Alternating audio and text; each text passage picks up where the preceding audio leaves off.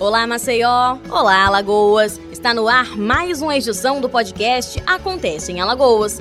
E eu, Emanuele Borba, estou com você para mais um episódio, trazendo para nossos ouvintes entrevistas sobre assuntos que ganharam repercussão no país, assim como o que acontece em Alagoas.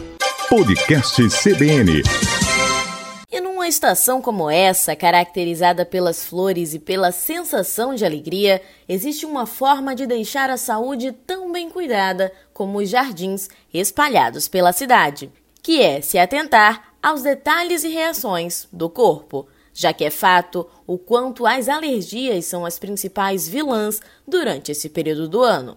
Sendo assim, nada mais adequado para compreender sobre como e quando agir do que convidando a Clínica Geral Morgana Ferreira para nos esclarecer sobre o assunto. As maiores queixas associadas a essa estação são as queixas respiratórias, né? É, Para muitos, a chegada da primavera é sinônimo de alergia, né? Que vem com tosse, espirros, né? O nariz escorrendo, que é a coriza nasal, coceira pelo corpo, né?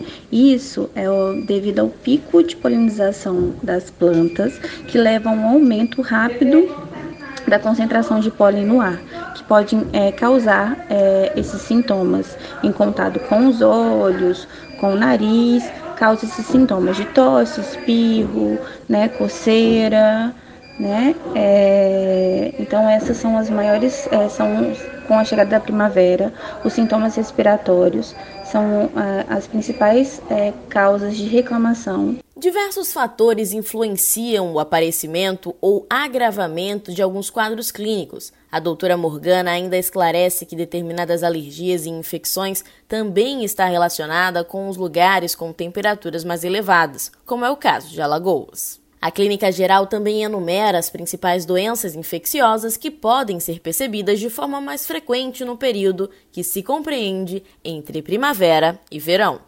Estamos passando por uma era de aquecimento, né? O aquecimento global, que já é tão discutido aí há alguns anos. Então, o clima está ficando mais quente no mundo todo. E nós já vivemos em uma região mais, é, mais quente, né? Que é mais propícia é, a ter algum tipo, algumas, alguns tipos de infecções ou doenças, né? Então, o clima quente favorece o surgimento de algumas doenças né? Dentre elas as doenças respiratórias que agravam muito com a chegada da primavera também, né? Que são a asma, bronquite, o câncer de pulmão também está associado, porque é, com o clima mais quente tem um aumento de concentração de dióxido de carbono na atmosfera. As temperaturas elevadas também podem levar ao, é, ao, à exacerbação, né? Que é a piora do, de doenças cardiovasculares, né? Pelo aumento da temperatura e a má qualidade do ar, essas pessoas que têm problemas cardíacos acabam piorando.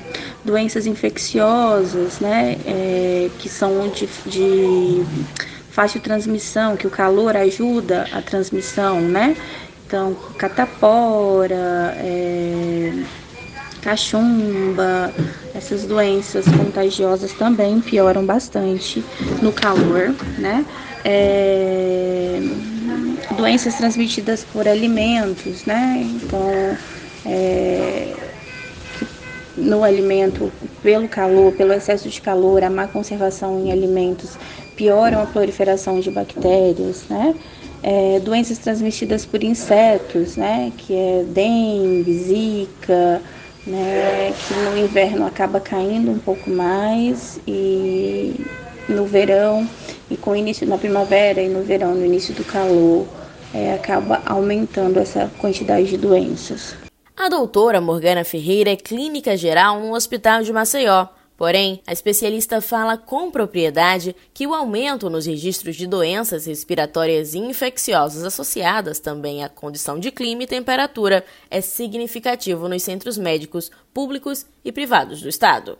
Com toda essa piora das doenças é, respiratórias, é, dos processos alérgicos, é, com tudo isso, é, acaba que dobrando a quantidade de pacientes que dão entrada em, nos hospitais é, em prontos atendimentos, né, com sintomas respiratórios, com sintomas alérgicos, com conjuntivite, né, que são as doenças mais frequentes é, na primavera.